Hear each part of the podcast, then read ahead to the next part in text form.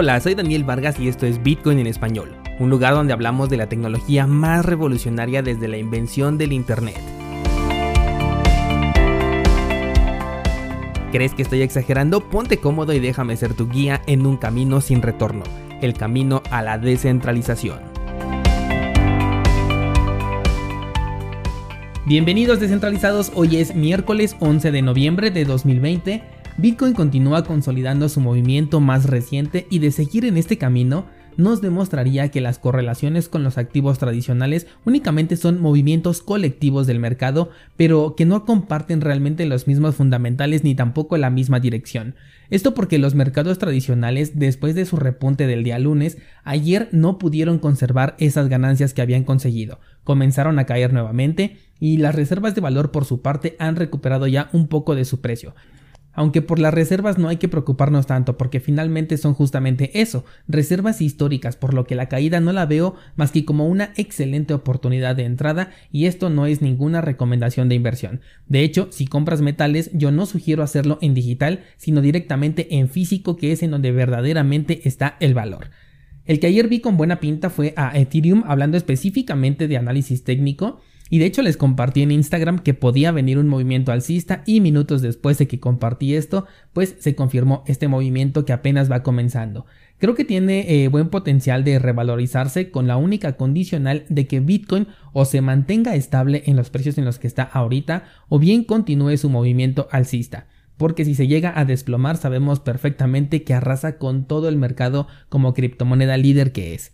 Por otro lado, y pasando ya directamente a las noticias, Ethereum en el aspecto fundamental no me convence en lo absoluto. La semana pasada, cuando te hablé de la publicación del contrato para, para delegar tus 32 Ethers y participar en el staking de esta criptomoneda, te dije que esto era un peligro para DeFi, pero tal parece que va a ser al revés. Es DeFi el que será un peligro para Ethereum.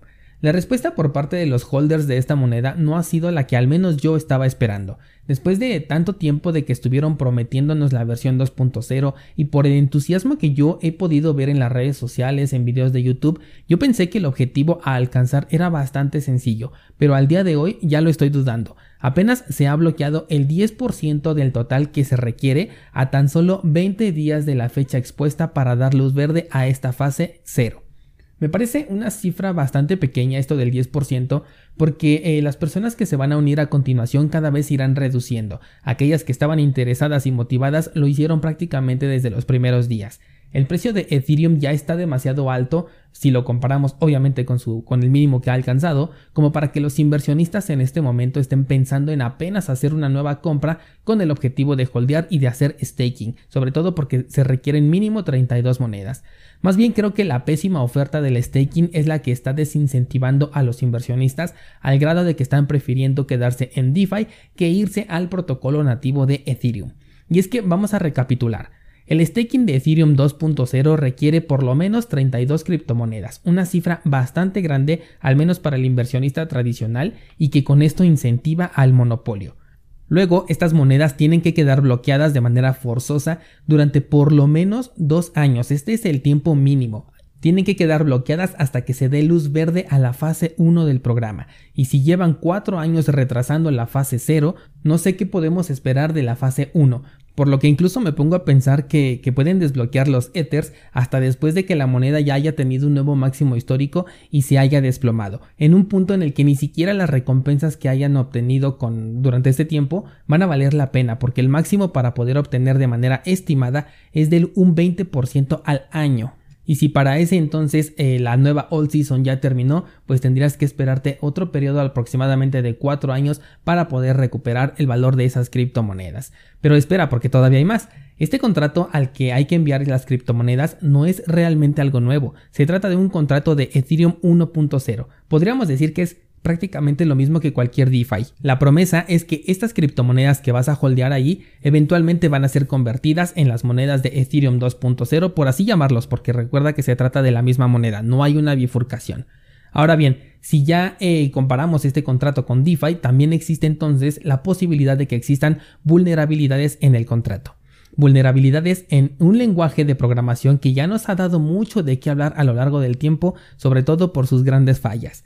Vulnerabilidades que en el mejor de los casos provocarían pérdidas en el staking, pero en el peor de ellos podrían dejar inutilizable al 100% de monedas que los inversionistas depositen en este protocolo, porque están delegando la custodia a un contrato inteligente. Toma en cuenta que esto ya sucedió en el pasado.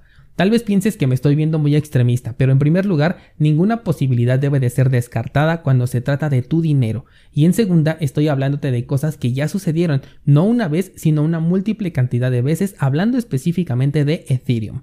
Lo que busca Ethereum 2.0 es incrementar la velocidad en las transacciones a una velocidad muy elevada en comparación con la original, que sí le da un respiro al entorno, pero que eventualmente va a sucumbir ante un nuevo rally de DeFi, porque sigue sin ser suficiente. Y esto ya lo han reconocido abiertamente los propios desarrolladores e incluso Vitalik Buterin. No me hagas caso descentralizado, pero para mí este movimiento es solamente una cortina de humo. Han dicho que la fase 1 la vamos a poder ver hasta dentro de dos años como mínimo, y déjame decirte que son dos fases para la implementación final de Ethereum 2.0, por lo que esto no es un avance en el cumplimiento del objetivo, al menos desde mi perspectiva. ¿Recuerdas que te dije que si se desesperaban podrían lanzar un producto inestable y, sin terminar? Pues para mí eso es justamente lo que están haciendo. Están jugando con el riesgo de manera magistral y si todo sale bien dentro de dos años van a poder presumir esto, pero si no sale bien pueden pagar de manera impresionante las consecuencias de esta decisión. En conclusión personal, Ethereum 2.0 todavía sigue siendo una promesa, un mito o un simple anuncio.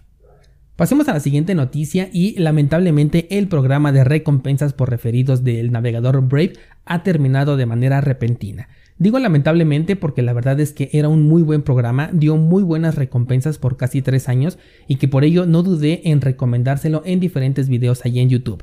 Además de que el producto al que le estábamos dando promoción, que en este caso es el navegador de Brave, me parece bastante bueno, satisface perfectamente todas mis necesidades, por lo que voy a continuar utilizándolo como navegador predefinido tanto en mi computadora como en mi dispositivo móvil. Ayer en un comunicado oficial dieron a conocer el cierre de este programa, los nuevos referidos eh, que vayan a llegar al navegador a través de tu enlace ya no van a ser candidatos para obtener recompensas, y las últimas recompensas que vas a recibir van a ser en enero de 2021, correspondientes a aquellos que cumplieron 30 días utilizando el navegador gracias a tu enlace de referido. Estoy hablando específicamente del programa para creadores de contenido. Por ahora solamente va a quedar activa la recompensa por consumo de publicidad, que en comparativa es microscópica la, la recompensa que puedes recibir, y el comunicado también dice que se va a buscar un nuevo programa de referidos, pero que esté acorde a la nueva adopción que ya tiene el navegador, que por cierto superó en gran medida sus expectativas. Esto puede afectar al precio de la moneda porque ahora el capital fuerte tiene que venir de una compra totalmente intencional, de que una persona realmente quiera comprar esta moneda, a diferencia de las monedas que ya recibíamos cada mes por el tema de este programa de afiliados. Y ahora que el precio de esta moneda está en niveles bastante bajos, que de hecho coinciden con la idea de trading que publiqué el mes pasado, pasa a checarlo, lo tienes en cursosbitcoin.com diagonal ideas. Y bueno, pues esto podría desacelerar el movimiento de este token, pero eventualmente también podría dar muy buenas ganancias. Ahora hablemos de Argentina, lugar donde se prevé una para nada sorpresiva inflación de hasta el 50%, y aún así se queda en segundo lugar hablando de las inflaciones más altas de toda Latinoamérica, ya que la lista la encabeza por supuesto Venezuela. La nula búsqueda de soluciones, el continuo endeudamiento del país y el bloqueo a la moneda extranjera han llevado a este país al declive económico. Afortunadamente hoy existe una solución que aunque sí es más difícil de conseguir precisamente en este país, representa por lo menos una alternativa con la que pueden contar, obviamente refiriéndome a Bitcoin. Ante esto también en Argentina se está proponiendo una regulación para darle entrada justamente a las criptomonedas al territorio argentino y en especial a Bitcoin. Una movida un tanto curiosa que bien podría dar un aire de esperanza a quienes se quieran convertir en descentralizados, pero no me fío del todo, sobre todo porque se trata de una regulación que están haciendo las mismas personas que llevaron al país al punto en el que se encuentra en este momento.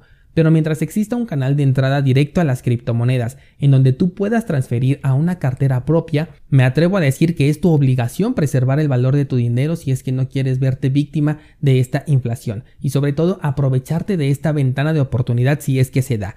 Claro que esta regulación va a venir con el debido proceso de Know Your Customer, muy probablemente también venga con límites, pero considera que una vez que dejas atrás el peso y conseguiste la descentralización, es ahí donde tú ya no tienes ningún límite. Así que si vives en Argentina, estate muy pendiente a estas notas, por supuesto que te lo voy a hacer saber en cuanto se tenga más información. Por último, déjame contarte que la compañía de Ripple ha comprado 45 millones de sus propios tokens en una jugada bastante cuestionable. El hecho de que hagan una autocompra me hace pensar que no hay demanda para esta moneda, es decir, nadie la quiere comprar. Y es que no es para menos porque la moneda no tiene ninguna utilidad, aunque hay muchas monedas así que sí siguen comprando. Además es un riesgo enorme sobre todo por la centralización que tienen sobre esta moneda. Algo que me pongo a pensar es que a pesar de que el precio de la moneda está todavía alto con respecto al mínimo alcanzado, es que ellos buscan incentivar las compras para repetir el proceso que los ha mantenido con vida durante todo este tiempo, que es vender sus propias monedas cuando Ripple consiga un movimiento alcista. Espero que ningún descentralizado sea quien compre estas monedas, pues ahora conoces su estrategia. De hecho, a principios de año abiertamente comentaron que estarían en bancarrota de no ser por esta estrategia de quedarse con millones de criptomonedas Ripple y vendérselas a los novatos cuando el precio comienza a subir. Incluso tuvieron que abandonar ese objetivo que tenían de ser la moneda de los bancos al darse cuenta que ningún banco se estaba interesando en ellos, obviamente, y ahora proponen ser una plataforma financiera un puente entre dos divisas. De hecho, dice el CEO que quiere ser el Amazon de los pagos. Y yo me pregunto, ¿qué pasa con Ripple si Amazon saca su propio sistema de pagos? Descentralizado, me interesa mucho conocer tu opinión sobre Ethereum 2.0. ¿Crees que sí estamos viendo un avance como lo que hemos visto por ejemplo en Cardano o que solamente están entreteniendo a la gente con un contrato sacado de la manga? Escríbemelo por favor en los comentarios, me interesa bastante. Y también ayer les preguntaba sobre qué moneda quieren que analicemos este mes en cursosbitcoin.com. Ya tengo las monedas finalistas que ustedes han sugerido, las voy a someter nuevamente a votación. Así que sígueme en Instagram para que participes por la moneda a la que le vamos a hacer un análisis completo, fundamental y técnico la próxima semana. Te espero entonces en Instagram y mañana seguimos platicando.